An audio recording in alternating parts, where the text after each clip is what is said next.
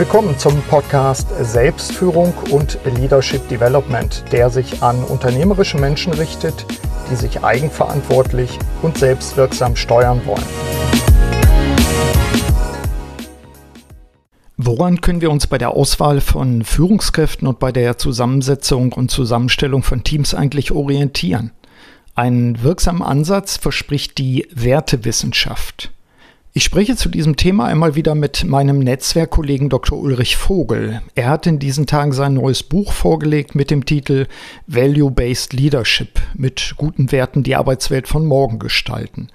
Und damit willkommen zu einer neuen Episode meines Podcasts Selbstführung und Leadership Development. Mein Name ist Burkhard Benzmann und ich begleite unternehmerische Menschen vor allem in Veränderungssituationen. Ja, wie finden wir die richtigen Menschen für herausfordernde Aufgaben in unseren Unternehmen? Fragen wir doch einfach einen Fachmann.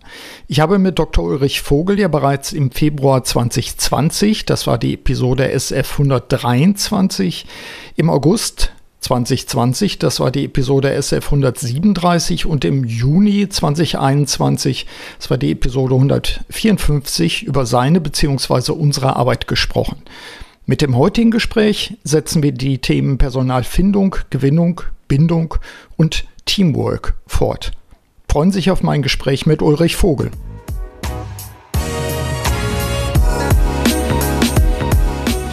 Hallo Uli, schön, dass es geklappt hat heute. Hallo Burkhard, ich freue mich sehr. Ja, aber ist ja mal wieder schräg, ne? Denn wir haben äh, öfter mal sozusagen Zeit auf den Kanaren parallel, aber dann haben wir es mal wieder nicht so richtig hingekriegt, dass der eine auf den Inselhopper springt und dann zur anderen Insel rüberkommt. Aber ich glaube, das sollten wir uns jetzt versprechen beim nächsten Mal wirklich. Absolut. Und es war einfach so viel zu tun. Ähm, wir arbeiten ja hier auch auf den Kanaren. Mhm. Und äh, das nächste Mal, ich verspreche es, kriegen wir es hin. Sehr gut, sehr gut. Es ist ja auch nicht besonders weit. Ich äh, bin jetzt gerade wieder in Deutschland, äh, musste dann aber von Lanzarote mit dem Corendon-Flieger über Teneriffa fliegen. Äh, ja, das dauert einen Augenblick, aber, aber das geht ja, mittlerweile ist ja wie Busfahren eigentlich dazwischen, oder? Ja, ja, und vor allem die Flugverbindungen haben wieder extrem angezogen. Es ist auf den Kanaren mehr Betrieb als 2019. Ja, genau. Pandemie. Können die Leute hier aber auch brauchen, weil das war eine harte Zeit für die Wirtschaft und die Leute. Ja, Absolut, absolut. Also ich bin auch schon in zwei Wochen wieder da, das schon mal als äh, Vorankündigung und ich bin auch im ganzen Juli da. Also da sollten wir es eigentlich hinkriegen, dann uns auch direkt mal zu sehen. Das schaffen wir. Sehr gut. gut. Sehr gut. Steigen wir doch gleich mal ein. Also im Prinzip können wir sagen, wir beide haben ja schon eine gewisse Tradition. Ich hatte im Vorspann schon gesagt, wir haben im Februar 2020, im August 2020 und im Juni 2021 jeweils ja auch schon Podcast-Episoden gemeinsam aufgenommen und Dein Leib- und Magenthema rankt ja um Personalfindung, Gewinnung, Bindung, Teamwork und vor allen Dingen natürlich das Thema äh, wertegestützte Personalfindung, aber auch Personalführung. Da würde ich gerne heute ein bisschen wieder drauf eingehen mit dir und das natürlich auch äh, nochmal aufhängen daran, dass du ein Buch geschrieben hast. Aber da kommen wir gleich zu. Gerne würde ich von dir so eine Art Gesamtsicht erstmal hören. Also ich hatte so in der in dem E-Mail geschrieben, dir Mensch, lass uns das mal machen, so ähnlich wie bei Google Earth, dass wir dass wir reinzoomen. Ähm, darum würde ich gern starten. Wie schätzt du eigentlich jetzt so unter ökonomischen Gesichtspunkten die globale Situation ein? Wie wohin entwickeln wir uns eigentlich gerade? Ja, da erwischte mich auf dem richtigen Fuß, weil ich bin ja von Haus aus, vom Studium her Politikwissenschaftler und habe in internationaler Politik äh, promoviert. Also sehe ich nicht nur das Wirtschaftliche, sondern sehe vor allem auch das Politische. Übrigens Ende der 90er Jahre äh, promoviert über ein Thema, was damals hieß Stabilitätstransfer durch die NATO am Beispiel Polens. Ähm, hochaktuell, mm, wenn man es mit der, der heutigen Brille ansieht.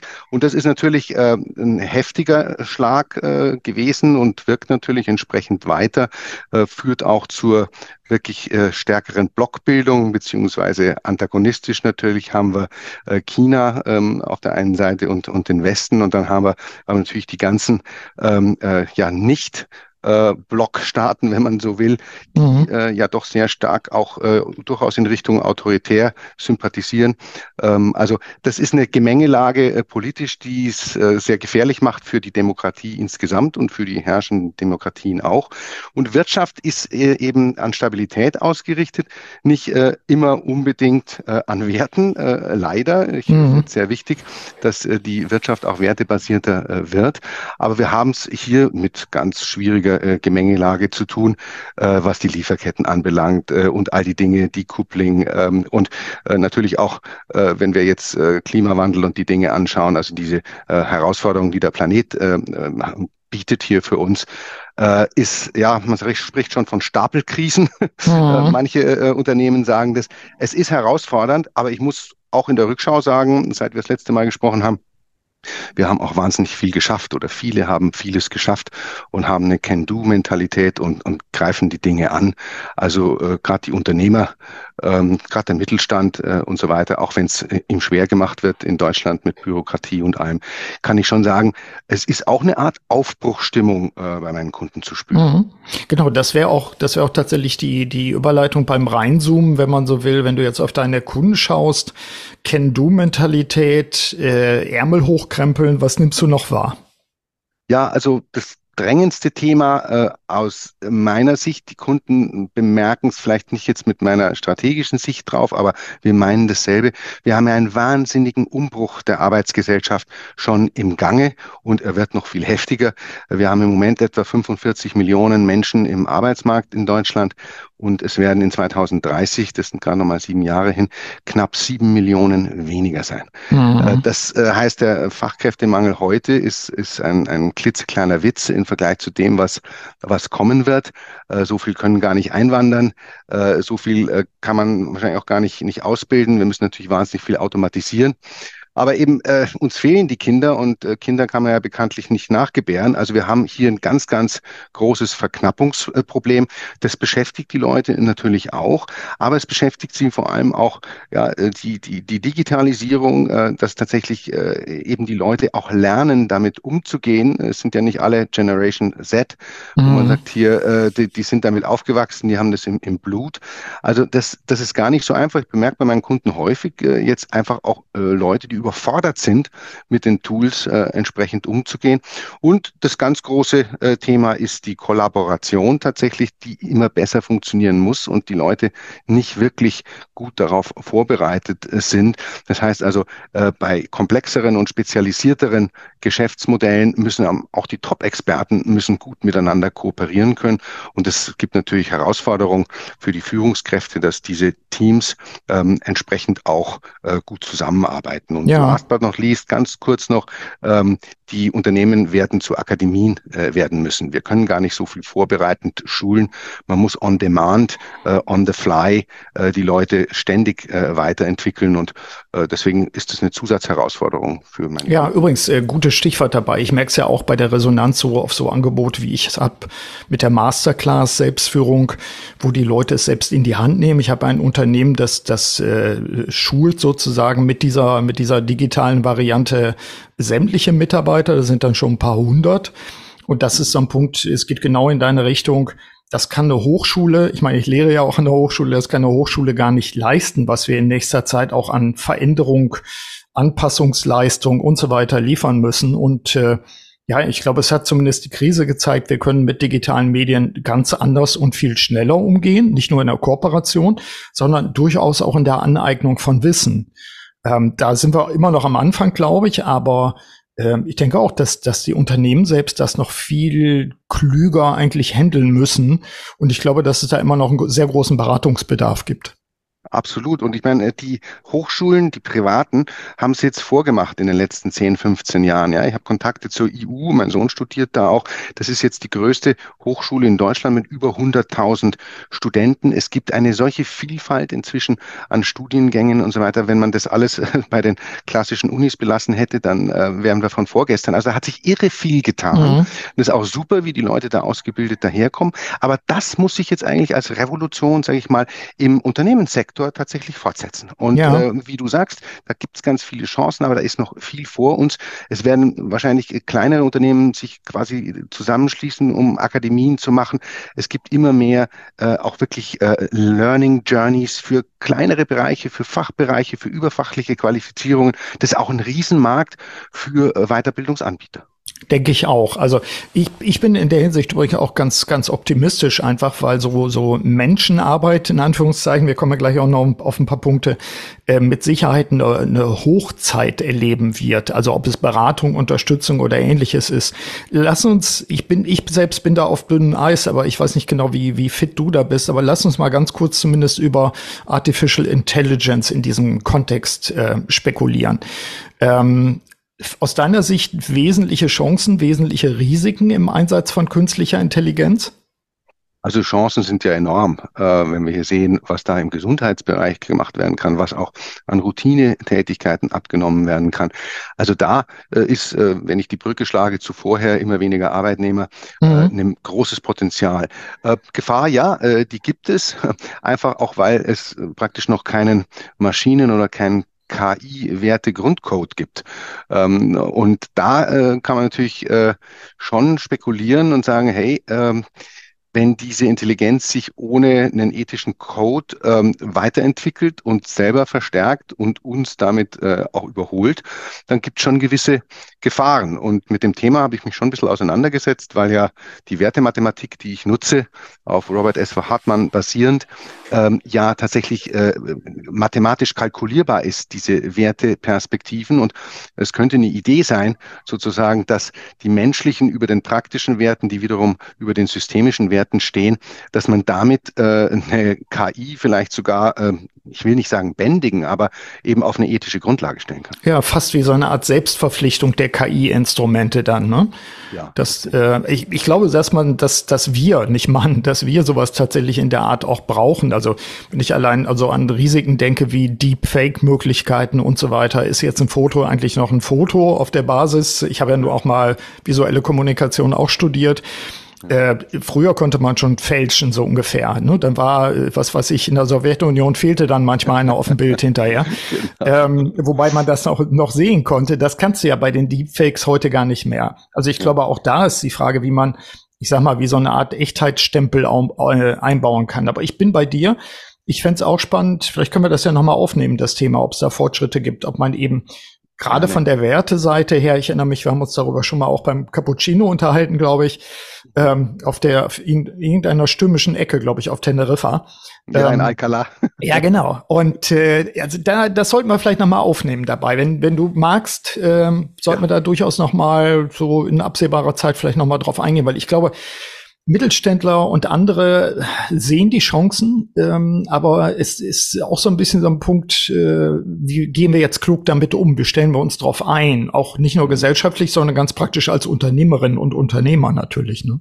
Mhm. Ja, ich könnte auch was beitragen. Wir haben neulich unser Verfahren ChatGPT machen lassen. Es sind mhm. ganz interessante Sachen rausgekommen. Also komm einfach auf mich zu. Ich bin da ziemlich drin im Thema. Also super, das finde ich gut. Damit gegenüber den Hörerinnen und Hörern gleich mal eine Selbstverpflichtung für uns beide machen wir. Finde ich gut. Ich würde gerne, du kennst ja mein Leibe- und Magenthema Selbstführung. Ich würde ganz gerne auch dich nochmal fragen, um das Reinzoomen sozusagen jetzt auch auf dich scharf zu stellen. Stichwort Selbstführung. Gibt es etwas Neues in der Art und Weise, wie du dich selbst führst? Ist etwas so in den letzten, ja, keine Ahnung, 12, 24 Monaten passiert, wo du sagst, Mensch, ich bin noch viel achtsamer geworden oder keine Ahnung, ich mache morgens erstmal eine Meditation oder zu den Dingen, die du ja eh schon tust. Gibt's was Neues in Sachen Selbstführung bei ja, dir? Also gegärt hat es schon ein paar Jahre, aber rausgekommen ist es tatsächlich in den letzten 12, 15 Monaten, würde ich sagen, äh, ist auch ein Kapitel in meinem äh, Buch. Kommen wir nachher noch drauf. Mhm. Äh, ich nenne es äh, äh, wertebasierte Selbstführung als, als ewiger erster Schritt. Ähm, und da habe ich mal, du bist ja selber Spezialist in der Selbstführung, gibst ja Masterclass, hast Bücher geschrieben, die ich auch immer mit großem Interesse äh, gelesen habe. Ähm, ich habe hier auf den Wertedimensionen hier jetzt doch mal ein bisschen andere äh, Herangehensweise äh, geschaffen für mich. Einmal zu sagen, was ist der Wunsch eigentlich, äh, was ich äh, erreichen will, was ist mein Konzept, was ich mit aus den Wünschen ableite, das wird mein Wertegerüst Und dann ist die Frage, wie kann ich dieses äh, in die Realisierung bringen? Und äh, mhm. beim Wunsch sind wir eben in der menschlichen Wertedimension, in der im, Emotio, im Gefühl, beim Konzept natürlich, beim Kopf, beim Ratio und dann aber das mit den Händen dann in der praktischen Wertedimension umzusetzen. Und da sind eben so Dinge auch tatsächlich drin, wie kann ich mich gezielt weiterentwickeln, die Wertematrix da ja auch schon seit Jahren im Gebrauch. Äh, wo kann ich tatsächlich den Fokus hinrichten? Also wofür brenne ich? Ja, und äh, mhm. das auch mal genauer zu examinieren. Und dann ist natürlich das rein praktische Prioritäten, was, wann, wie, äh, wofür, aber das immer im Abgleich mit dem Wertegerüst zu machen. Also ich habe da auch ein, ein nettes Schaubild ähm, entwickelt, wo ich äh, eigentlich morgens äh, auch gern draufschaue und auch gern auch nochmal abends, wo ich diese Aspekte, die ich jetzt ganz kurz angerissen habe, schön verdichtet habe. Und es gibt für mich ähm, eigentlich äh, nicht nur ein, äh, ein, so ein Leitbild, äh, sondern es gibt für mich auch ein Gefühl, ähm, mhm. auch, auch was, wo man sich dann äh, tatsächlich emotional reinversetzt, bis hin dann mal die Augen zu schließen. Ähm, ich bin jetzt kein äh, keiner, der, der systematisch meditiert, aber äh, das geht schon manchmal in die Richtung. Ja. Mhm. mhm. Also äh, wo du es gerade auch nochmal sagst, ich habe dein Buch auch schon bekommen. Ich habe es zumindest, ich habe es nicht durch, aber ich habe schon weit drin gelesen. Ähm, es ist für mich auffällig und beruhigend, dass du eben das Thema Selbstführung auch aufnimmst, weil ich glaube, dass es in dieser äh, sehr herausfordernden Zeit einfach, äh, dass sich da jeder, jede mit, mit auseinandersetzen muss, also man kommt gar nicht drum zu. Und äh, ich hatte auch ein bisschen den Eindruck, dass du, äh, weil du ja das Thema Werte einfach auch sehr stark in den Vordergrund stellst, dass du auch so ein bisschen, wie soll man sagen, Missing Link Arbeit gemacht hast, wo ich mir dachte, ja, ich glaube, das passt alles ganz gut zusammen. Das aber, Uli, ist ja schon eigentlich die, die Startrampe, um äh, auf das Buch auch tatsächlich einzugehen, wo ich gesagt habe, Mensch, lass uns doch mal, mal eine neue Episode machen, weil es ja wieder was Neues gibt. Du hast ein neues Buch. Das Buch heißt Value-Based Leadership. Der Untertitel ist Mit guten Werten die Arbeitswelt von morgen gestalten. Und ich pack das Cover auch mal in die Show Notes rein, zusammen auch mit dem Link natürlich auf deine Firma. Ähm, bring uns doch mal ins Thema. Äh, worum, worum geht's so im Wesentlichen? Also der mhm. Titel sagt ja schon einiges aus, aber ähm, wo, wo, sage ich mal, wo hast du vielleicht auch eine äh, knackige These oder so etwas, dass du sagst, äh, nie war es so wertvoll wie heute oder ähnlich? Ja, ich, wenn ich es aus der Historie herleite und wir haben ja das Thema Führung äh, drinnen, Leadership im Titel, dann kommen wir von Ende des äh, vergangenen Jahrhunderts vom transaktionalen Leadership-Style. Also hier, äh, ich äh, äh, leiste etwas für dieses Unternehmen und das bezahlt mich dafür im Wesentlichen oder eben wenn ich nicht spure, gibt es eine Sanktion. Über den transformationalen ähm, äh, Führungsstil, der ja mittlerweile der bestbeforschte ist und der eben schon sehr stark die Emotionsebene und Inspirationsebene mit einbezieht ähm, und den ich auch, auch sehr, sehr gut finde. Aber zusammen mit der Wertebasis, die ich äh, jetzt seit 15 Jahren ja inzwischen äh, vertrete, äh, Robert S. Hartmann und seinen wertewissenschaftlichen Ansatz mit Dimensionen, Perspektiven und, und, und Werteebenen, bin ich der Auffassung, dass es einen Schritt weitergeht. Äh, nach transformational kommt für mich value-based. Das heißt also, ich muss mir im Denken und Handeln äh, äh, jeden Tag natürlich überlegen, ja, was steht denn eigentlich im Vordergrund? Was ist wirklich das Wertvollere? Mhm. Wenn wir mhm. jetzt mal ganz praktisch in die Firmen reingucken, über was äh, wird da in der Regel geredet, auch wenn Führungskräfte untereinander äh, sprechen, wird darüber geredet, hey, ähm, unsere Ziele, wo, wo erreichen wir die, äh, müssen wir die vielleicht anpassen und äh, äh, was müssen wir tun, damit wir jetzt da schnellstmöglich nach vorne kommen. Aber dass die Leute über äh, Selbstführung, wie es ihnen innerlich geht, mhm. ja, über ihre eigene Authentizität, Souveränität, aber eben auch über ihre Rollenidentifikation und auch über ihren Leitstern, Lebensplan sprechen und über empathisch gesehen die anderen, wie es ihnen geht. Das sind eigentlich die wichtigeren Aspekte und äh, letztlich durchdringt es aber äh, unser ganzes Leben. Nur ich fokussiere mich natürlich auf äh, das Wirtschaftsleben. Und da, glaube ich, gibt es wahnsinnig viel Luft nach oben äh, bei allen äh, Liedern. Keiner läuft auf 100 Prozent seiner Potenziale. Ich will die Arbeitswelt menschlicher machen, weil ich der Auffassung bin, dass da viel, viel mehr drinsteckt, als so, wie es bis jetzt gemacht hat. Mhm. Also kann dich, so wie du es beschreibst, auch gerade komplett unterschreiben. Ich hatte es, glaube ich, an anderer Stelle schon mal gesagt, in einer letzten äh, Podcast-Episoden, der, der Einzelepisoden. Ähm, ich hatte einen Workshop mit einem, einem äh, Schifffahrtskunden, den ich sehr schätze, den Kunden. Und äh, da ging es darum, auch tatsächlich aus einem äh, ich sag mal, aus einem Haufen eine Gruppe zu machen und die Gruppe dann zum Team zu machen, zumindest in Ansätzen. Das hat super funktioniert, das hat toll geklappt. Ähm, wir haben uns äh, extra außerhalb auch von Deutschland getroffen, um auch die Wertigkeit deutlich zu machen. Und äh, ich bin bei dir. Diese Aspekte, was das für einen selbst bedeutet, was ich für ein Aufgabenverständnis habe, was eigentlich die, die, der Nordstern ist, so etwas. Woran richten wir uns aus? Was sind die Werte und was sind meine eigenen Werte?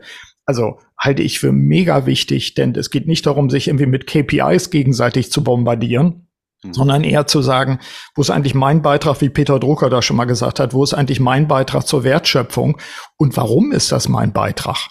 Mhm. Äh, in welchem Wertegefüge findet das Ganze statt? Also ich bin bei dir. Ich halte es für extrem wichtig, dass wir über diese Dinge sprechen und ich glaube, da kommt dein Buch dann auch ganz gerufen, das Ganze durchaus auch methodisch angehen und nicht nur emotional im Sinne von, hey, ich bin betroffen oder so. Ich sage ja immer, Betroffenheit ist noch kein Verdienst. ähm, ich muss die PS ja auch auf die Straße kriegen. Ja, ja, ja. Natürlich müssen wir aus den Betroffenen eben auch Beteiligte machen, äh, sie sozusagen damit äh, hineinbekommen. Aber es ist äh, schon so, wenn wir ähm, über Werte sprechen, dann ist es bisher äh, im Wirtschaftsleben häufig so, ja, das ist doch Website Talk, das ist doch so diffus, das äh, können wir irgendwie, wir können sie so hochhängen, unsere Werte, dass wir drunter durchlaufen können und so weiter. Und äh, das äh, ist falsch, weil wir, wir können Werte heutzutage sehr viel griffiger machen und es geht nicht nur um die guten Werte und die sie äh, zu proklamieren, sondern es geht, äh, und das stand, steht ziemlich am Anfang auch in meinem Buch, deswegen wirst du da schon vorbeigekommen sein, mhm. um das Zurückdrängen der schlechten Werte. Ja, ja also absolut, genau. Da muss man rein und, und da haben wir aber auch total viel Möglichkeiten als äh, Führungskräfte. Wenn ich natürlich zulasse, dass da alles äh, Mögliche passiert äh, im Sinne schlechter Werte, ja, dann, äh, dann ist es natürlich schlecht. Mhm, aber ich finde genau diesen Ansatz auch spannend, erstmal auch an dem Punkt nachzuschauen und auch äh, überhaupt zu analysieren, woran orientieren wir uns, äh, halte ich für elementar wichtig auch. Ja. Mhm. Wenn du ähm, vielleicht in dem Buch noch ein bisschen an ein, zwei Sachen reinzoomst, was sind noch wesentliche Botschaften, die, wenn ich das Buch lesen würde, also ich meine, ich lese es ja, aber wenn ich die Hörerinnen und Hörer mal nehme, was, was kann ich daraus entnehmen? Was meinst du, ich habe es gelesen, was sind die Punkte, die mich schlauer machen? Also einmal vielleicht ganz kurz nur am, am Anfang hier und dann gehe ich konkret auf äh, zwei, drei weitere Sachen ein. Äh, wir unterschätzen, glaube ich, total die Wertepotenziale, die in den Unternehmen stecken, in den Einzelnen, in den, in den Teams, in den Bereichen, in der ganzen Organisation. Und hier mal so ein bisschen mit der Spürnase als mhm. Trüffelschwein mhm. unterwegs zu sein, da habe ich äh, ein Kapitel dem gewidmet. Ähm, wohl wissend auch, dass man das Trüffelschwein kann eben auch auf was ganz anderes Stinkendes stoßen. Das wären dann wieder die schlechten Werte, also auch die Negativpotenziale auszuloten. Ähm, aber wenn es dann ganz konkret wird, ähm, gibt es einmal die eins zu eins äh, Geschichte bei Value-Based Leadership und das ist ja eine der wichtigsten Aufgaben der Führungskräfte, nämlich die richtige Person in die passende Rolle äh, zu bringen im Verantwortungsbereich und dann eben auch mit einer geeigneten Entwicklungsperspektive. Ich meine, ich sehe immer drei äh, Mega-Aufgaben für die Führungskraft. Die erste ist das, ja, die richtigen Leute auf die richtigen Funktionen. Das zweite ist ein Klima zu schaffen, in dem kollaboriert wird und wo die einzelnen Leute und die Teams sich auch entwickeln können. Man könnte auch sagen, der Humus, auf dem das Ganze gedeiht. Und die dritte Aufgabe ist als Führungskraft, mich selbst überflüssig zu machen, ja, um dann auch weiter wandern zu können und andere wachsen zu lassen. Also hier im Eins zu eins äh, gehe ich sozusagen den Lebenszyklus, ähm, den die Führungskraft mit einem äh, mit Mitarbeiter mit einer Mitarbeiterin hat, vom Hiring, also von der Auswahl bis hin äh, womöglicherweise auch zum, zum Exit durch unter Werte, ähm, äh, wird, Wert, Werte wissenschaftlichen Aspekten. Das Ganze dann äh, auch im Team, ähm, um eben wirklich zu sehen, hey, was gibt's denn für Teamrollen? Welche Werte werden denn da bespielt und wie kann ich äh, mit sich ergänzenden Teamrollen äh, entsprechend Teams auch weiterbringen? Da haben äh, wir in den letzten äh, eineinhalb Jahren äh, ein Teamrollentool sogar auch entwickelt beim Profiling Values. Niklas Kinder, mein Geschäftsführerkollege, ist da maßgeblich äh, dabei gewesen. Und ja, vielleicht äh, das letzte Kapitel, was nicht abschließend ist, äh, äh, nennt sich Value-Based Leadership in der täglichen Führungsarbeit. Also wirklich verschiedenste Situationen aufzugreifen und einfach mal ja mit äh, ein paar methodischen Werkzeugen dran zu gehen. Ich habe den Wertekompass entwickelt, eine Wertewaage, mhm. ähm, bestimmte Werteebenen, wo du dann tatsächlich arbeiten kannst mit und habe in dem Buch eben auch verschiedene Rubriken geschafft, um es anfassbar zu machen. Ne, ich habe äh, eine Rubrik der Story, da gebe ich auch ein bisschen bisschen was von mir äh, natürlich preis, äh, weil ich gerne das auch rüberbringe, was ich miterlebt habe. Dann so Dinge wie Sidekick, dass ich sage, hey, äh, da mache ich einen kleinen Exkurs, ähm, aber das ist einfach wichtig, dieses Thema mal kurz zu beleuchten. Dann habe ich eine Rubrik Shortlist, äh, in der man sagt, hey, äh, hier zu einem Thema alles wie eine Art Checkliste schnell auf den Punkt gebracht. Da, da kann man auch nachschauen und, und, und schnell anwenden. Und da gibt es auch eine Rubrik Do It. Ja, also ich mhm. ganz konkret sage, hier mit dieser Methodik und so weiter, mach mal, äh, probier's aus.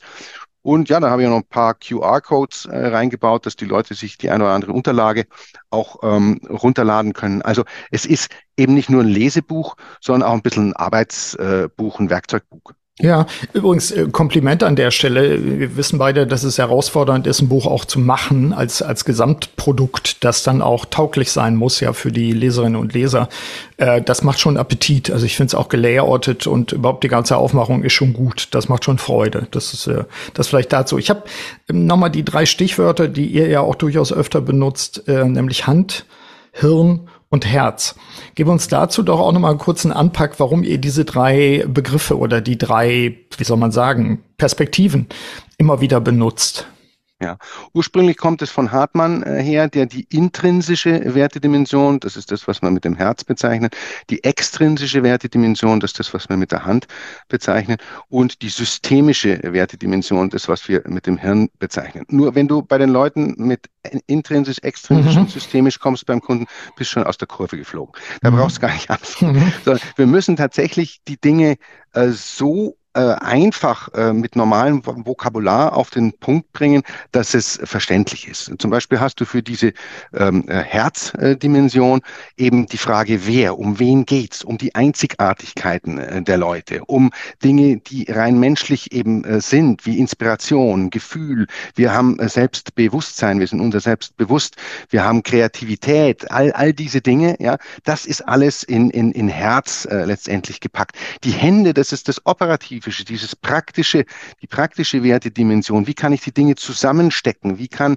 ich Funktion und Nutzen für den Menschen entsprechend bringen? Und schließlich äh, das Hirn ist sozusagen das, was wir, was uns von den Tieren unterscheidet. Wir können abstrahieren von den Dingen, die operativ passieren, die Prinzipien dahinter auch erkennen und dadurch sozusagen äh, auch etwas bauen, äh, auch äh, Ziele für uns erreichen, äh, Strategien entwickeln. Ja, unsere Katzen hier zu Hause können ihre Karriere nicht planen. Mhm. Aber wir Menschen, ja, wir haben diese teleologische Fähigkeit, also nicht theologisch, sondern teleologisch von äh, telos Ziel griechisch, dass wir die Gegenwart sehen, abstrahieren, in die Zukunft projizieren können, Ziele setzen, sogar Milestones darauf hin. Und das ist das, was Hartmann auch das konstruktive Selbst nennt. Wir können uns selbst bauen. Mhm. Und äh, so äh, ist, ist Herz, Hand und Hirn eigentlich immer im Dreiklang äh, zu sehen, ist überall ähm, äh, trifft man es an. Und in der Wirtschaft wird halt sehr viel Hand-Hirn äh, gemacht und, und zu wenig Herz. Und jetzt kannst du das halt miteinander kombinieren. Ja? Du kannst zum Beispiel einen Menschen, also wenn wir beim Herz sind, du kannst ihn menschlich werten, also Herz, Herz. Ja, dann mhm. spürst du ihn, fühlst du ihn, erlebst du ihn. Du kannst aber auch diesen Menschen äh, ja praktisch, also mit der Hand werten, also wahrnehmen, beobachten, äh, was er so macht. Dann wäre es eben Herz, Hand. Oder mhm. du kannst eine Person eben auch ähm, einschätzen, beurteilen, etwas für sie regeln, dann wäre es eben Herz, äh, Hirn. Mhm. Und so kannst du mit diesen drei Wertedimensionen insgesamt neun Werteperspektiven ähm, äh, aufmachen und die auch Werte hierarchisch in eine Reihenfolge setzen, so dass wir dann eben wegkommen von dem ständigen, hier ist, hier ist äh, das Produkt im Mittelpunkt, hier ist äh, das Ziel im Mittelpunkt, sondern den Menschen äh, einen, einen größeren Stellenwert zu geben. Mhm. Hm? Äh, nebenbei, das mit den Katzen hängt mir ja irgendwie nach. Ich glaube ja, dass die Katzen uns steuern und dass das wahrscheinlich schon, sag mal, vom, vom, äh, vom evolutionären Vorteil, dass, dass wir das wahrscheinlich gar nicht merken. Aber ähm, intuitiv wahrscheinlich. Sowas. Das ist, äh, wäre ja, das wäre ja schon wieder ein eigenes Thema. Als du das Buch geschrieben hast, ähm, ich kann mir vorstellen, einerseits ist es ja auch immer, wenn, wenn man so wie wir arbeiten, äh, also auch in Systemen, du hast, du hast Profiling Values 2009, glaube ich, ich, wenn ich das richtig gelesen hatte, ähm, gegründet. So ein Buch ist ja oft auch so nochmal eine Beschreibung eines, eines Gesamtansatzes oder sowas in der Art. Ähm, welche Kunden hattest du vor Augen? Also für wen hast du geschrieben? Mhm. Also Klar habe ich inzwischen und besonders in den letzten sechs, sieben Jahren, sage ich mal, sehr stark Führungskräfteentwicklung äh, betrieben und für schöne, meistens mittelständische, tolle Kunden ähm, Führungskonzepte erarbeiten äh, dürfen, äh, diese dann auch mit umsetzen, helfen. Insofern ist schon als allererstes jetzt auch mein Buch ähm, äh, Richtung Führungskräfte zu sehen. Also, mhm. dass man einfach hier diese Perspektive, die ich in den letzten Jahren eben sehr stark eingenommen habe, bin ja auch selber Führungskraft, habe ja ein eigenes Team und so weiter. Ähm, das das wäre schon die, die erste Zielgruppe. Aber ich bin ja früher eben schon 2008, 2009 infiltriert worden mit diesem Werte, wissenschaftlichen, Werte mathematischen Ansatz und habe äh, 2012 mein letztes Buch geschrieben. Das war ja das Buch, äh, praktisch das Handbuch für das Profiling Values Verfahren. Mhm. War auch äh, sehr, sehr viel Arbeit. So, und jetzt ist es irgendwie, wenn du so willst, eine Verbindung. Wir sagen, da gibt's eine Systematik. Ich habe die Systematik auch ein bisschen weiterentwickelt mit kleineren Tools und Methoden, die man im Alltag anwenden können. Und da gibt es eben das, das Thema Führung. Wie schaffe ich es, gemeinsam mit anderen, ja, etwas zu kreieren, zu vollbringen, was größer ist als sozusagen, was wir jemals allein äh, schaffen könnten. Und wie kann ich da äh, Werte, wissenschaftliche Systematik einbauen? Das gärte einige Jahre in mir. Ja, und letztes Jahr muss es dann raus. Mhm. Und äh, hattest du, ich sag mal, sind es dann die, die Mittelständler, die du vor Augen hast, oder ist es die also ich finde das für mich immer so eine, so eine Frage. Bei mir ist es ja vor allen Dingen die Führungskraft an der Spitze, mit der ich viel arbeite, also die Geschäftsführerin, der CEO oder so ähm, und stelle fest, da habe ich auch die größte Hebelwirkung äh, mit meinen Themen im Coaching, in der Beratung und so weiter. Ähm, ich habe dich jetzt so verstanden, das sind schon die Führungskräfte, das heißt also nicht unbedingt beschränkt auf diese erste Ebene, sondern vielleicht auch ein Führungsteam oder äh, keine Ahnung, die Personalentwicklerin, die jetzt, äh, ich sag mal, ein ganzes Konzept entwickelt oder oder oder. Wer, wer sind das die Personen? Also äh, Auftraggeber sind meistens die, die du auch äh, zu deinen Kunden zählst, mhm. wobei äh, ich eben jetzt wirklich nicht auf Unternehmensgröße festgelegt bin. Ich habe Kleinstkunden, Mittelständler und auch ein äh, paar Konzerne, mhm. wobei ich Konzerne manchmal doch recht, recht mühsam finde.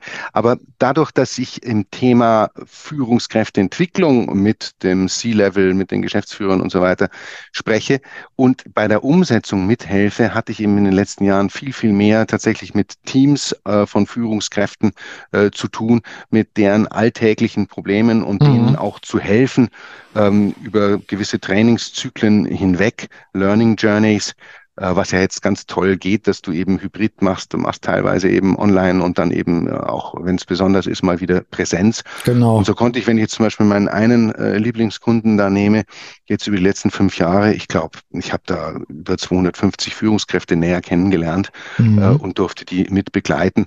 Das macht große Freude. Aber ist auch ganz schön anstrengend. Mhm, Glaube ich. Also ich, ich hake auch deshalb nach, weil ähm, ich habe ja die Erfahrung gemacht in über 30 Jahren Beraterdasein, ähm, dass, dass es mir, mir gut tut, was meine Wirksamkeit betrifft, eben genau an der Führungsspitze anzusetzen, dass es mir aber in der Wirksamkeit auch gut tut, dann auch mit der Ebene drunter immer wieder Kontakt zu haben, wie jetzt mit dem Führungsworkshop zum Thema Teambildung, wovon ich eben erzählt habe, ne, für den Schifffahrtskonzern. Das hilft mir, das ganze System natürlich besser zu verstehen. Ich finde es immer wichtig dabei, dafür zu sorgen, auch äh, den, dem C-Level oder der Geschäftsführung auf die Füße zu treten. Nicht damit die sagen, ja, macht ja. ihr mal ne, für die nächste ja. Führungsebene, weil wir sind ja so wichtig, wir sind jetzt, wir haben gar keine Zeit für das. Das müssen wir jetzt delegieren. Nee, damit ja. das Ganze Wirksamkeit hat, muss es ja auch in der Führungsspitze verankert sein. Und äh, ich glaube, da müssen wir manchmal auch hartnäckig sein und sagen, nee, stopp, jetzt wollen wir erstmal mit euch arbeiten und dann können wir weitersehen. Wie, wie ja, ich habe eine ganze ja? Klatte von Ausflüchten, die es gibt Spitze. das glaube ich. Vorwände, allesamt Vorwände. Ja, ich bin so wichtig, ich habe gar keine Zeit. Ja, genau, die anderen sollen das mal machen. Ähm, Vielleicht äh, das nochmal als Stichwort auch für Zielgruppen. Also gerade, ich weiß, dass die Hörerinnen und Hörer ähm, des Podcasts, äh, meist geht das ja immer zack rauf auf die ersten tausend, dann geht's weiter, dass die ähm, sehr an praktischen Dingen auch interessiert sind. Also das könnte, könnte der Inhaber sein eines äh, Familienunternehmens mit paar tausend Leuten, was ich, den ich jetzt gerade vor Augen habe, der sich gegrüßt fühlen darf. Das kann eine, eine weibliche Führungskraft sein, die, die ein Mittelstandsunternehmen als Geschäftsführung arbeitet und, und, und. Gibt so zwei, drei, wie soll man sagen, Tipps. Also mit Tipps tue ich mich manchmal ein bisschen schwer, aber du verstehst, was ich meine. So ein paar handfeste Handreichungen, ähm, zum Thema wertebasierte Führung, wo du sagst, Mensch, achtet doch mal in der nächsten Zeit auf folgende Punkte oder, oder experimentiert mal damit. Gibt's da was? Ja, da gibt es schon was. Ich würde nur gern die Zielgruppe äh, noch, noch abrunden, weil äh, praktisch nur die erste Gerne. Zielgruppe äh, die Führungskräfte sind. Es richtet sich genauso an Berater, äh, Trainer, Coaches, äh, weil mhm. diese Themen, Themen ja diese Leute entsprechend beschäftigen. Und äh, ich sage auch, ich habe auch von Nicht-Führungskräften äh, gute Feedbacks gekriegt an, an, an Werte interessierte Menschen, äh, ganz, okay. ganz grundsätzlich. Mhm. Und um auf diese Tipps äh, von dir äh, zurückzukommen, also äh, wo ich wirklich äh, dringlich empfehle, äh, anzusetzen, ist bei Stellenbesetzungen, bei den Neueinstellungen, wenn man Leute von außen holt, diese Wertebasierung, diese Wertestützung äh, mit reinzubringen. Äh, da können so viele Fehler passieren und es ist so schnell und leicht, eigentlich äh, in einen ähm, Einstellungsprozess eingebaut, dass man mal über die Werte des Unternehmens spricht äh, mit, mit Kandidatinnen und Kandidaten, dass man das auch explizit macht, äh, dass man äh, eben auch die Kultur erläutert, wie miteinander umgegangen wird und so weiter. Das äh, wird noch viel zu sehr vernachlässigt. Also tut mhm. eins, würde ich sagen, wertebasierte Einstellungen. Also tut mehr fokussieren, bevor ihr hier äh, Leute reinholt.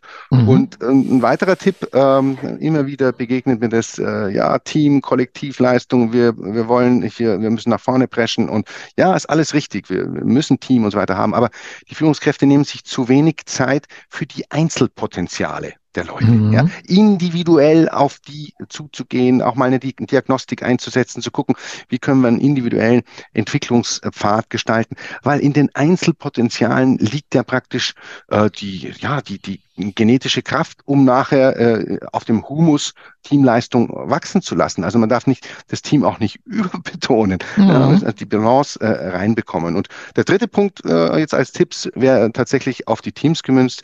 Seht äh, die Teams äh, bitte künftig als Schaltzentrale des Wandels.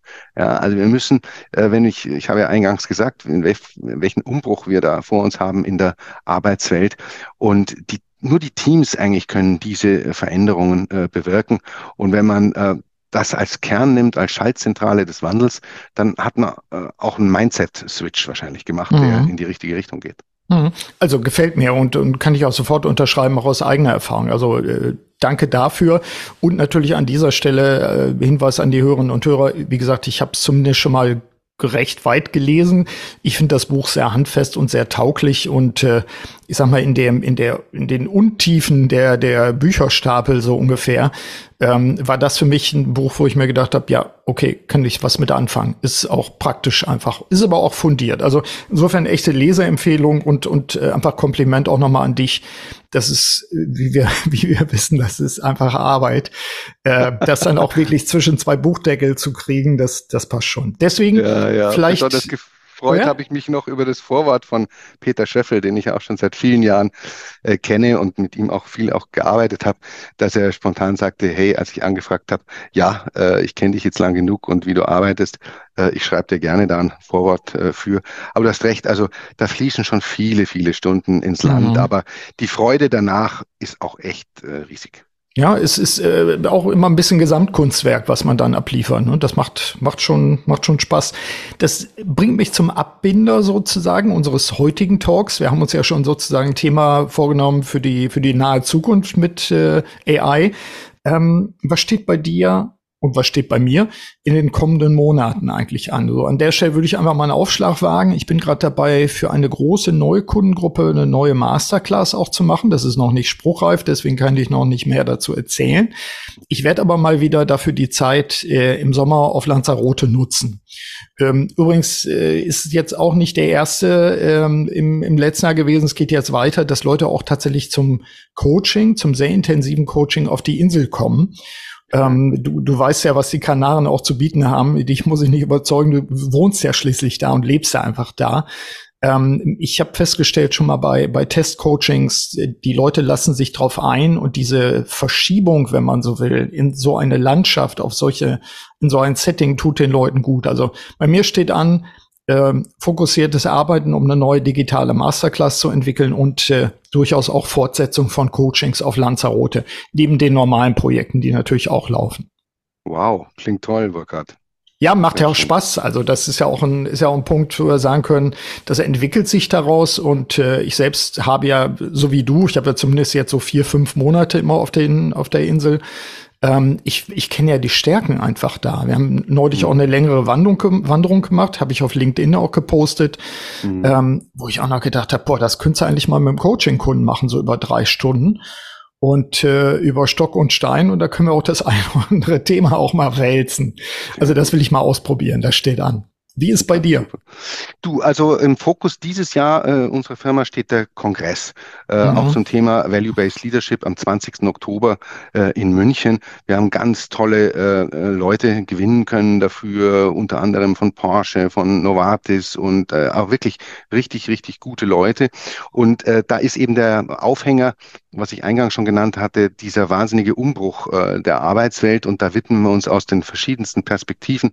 Wir haben zum Beispiel auch Professor Schermulli bei uns, der das, den Bestseller New Work Utopia geschrieben hat. Also da sind wir ganz, ganz äh, stark drauf und, und gehen jetzt auch auf Social Media entsprechend raus. Cool. Wir möchten hier gerne ähm, um die 100 Leute äh, da haben und äh, es ist im Moment richtig schon, geht in die richtige Richtung. Dann äh, Englischkurs, äh, also unsere Ausbildung auf Englisch ist kurz vorm Abschluss, weil also die Hybride, ne, wo wir wirklich also ähm, mit, mit sehr viel Videomaterial, Learning Journey, aber eben auch Live-Terminen nach vorne gehen. Ich möchte stärker internationalisieren. Ich will das Buch Freedom to Live äh, von Hartmann, äh, mhm. die Robert S. Hartmann Story, habe ich vom Institut in den USA als Recht bekommen, die deutsche Ausgabe veröffentlichen zu dürfen. Es ist schon fertig übersetzt. Wir müssen es jetzt nochmal korrigieren und ins Layout bringen. Sein bestes Buch, weil eben allgemein verständlich. Cool. Und äh, ja, ein Podcast mhm. möchte ich gerne auch dieses Jahr noch beginnen. Da werde ich mal bei dir anklopfen, gerne. Burkhard, auf was gerne. man alles achten muss. Du bist ja auch hoch erfahren. Äh, ich hätte viele, viele Themen und äh, da bist du erster Ansprechpartner für mich. Und dann äh, das Buch, das äh, wir heute besprochen haben, ähm, möchte ich äh, ins Englische bringen, äh, weil ich einfach auch stark international vernetzt bin und glaube, dass das äh, auch, auch jenseits der deutschen äh, Region sozusagen äh, gut Anklang finden, finden ja, könnte. Also ähm, zu, zu allen den Projekten auf jeden Fall äh, toi toi toi, das ich kenne dich ja, das das wird gut und das mit dem mit dem Buch übrigens die Erfahrung habe ich auch gemacht, wes weswegen ich mein Buch ja seit letztem Jahr auch auf äh, Englisch habe ja. und äh, ich gebe dir vollkommen recht, dass das wirkt und dass die Themen, die wir da bespielen, die haben einfach eine Hebelwirkung auch und äh, deswegen ja, ja ja, raus damit in die Welt. Das ist gut. Super. Das ist genau. Gut. Uli, wir sind, glaube ich, rund soweit. Ja, ähm, ja. Das war wieder eine große Freude. Ich sag äh, herzlichen Dank. Ich, also ich habe gar nicht gefragt am Anfang, du bist ja jetzt gerade auf Teneriffa oder bist du noch in Deutschland? Nein, ich bin auf Teneriffa. Ich war ja. letzte Woche äh, in Deutschland, aber bei mhm. fünf Grad und ergiebigem Dauerregen, so war es mir dann doch jetzt lieber, wieder zurückzukommen. Das Nein, verstehe ich. Ich reise etwa zehnmal im Jahr äh, für, für drei, vier Tage und das ist, ist für mich genau passend. Nein, äh, vielen Dank dir, äh, Burkhard. Es war wieder so erfrischend und, und schön, mit dir zu sprechen, diese Herausforderungen äh, ja anzutippen, an manchen Stellen reinzuzoomen und äh, eben das Ganze konstruktiv und positiv zu sehen, weil von Weltuntergangsproblem Propheten haben wir äh, eigentlich genug in den Medien. Ja, denke ich auch. Also es geht weiter ganz eindeutig und äh, Ärmel aufkrempeln und los. Ne? Es gibt genug zu tun. Auf jeden Fall. Ja, packen wir es an. Sehr gut. Uli, ganz herzlichen Dank und äh, dann auf sehr bald, denke ich. Danke, Burkhard. War nett. Also bis dann. Ciao. Bis bald. Ciao.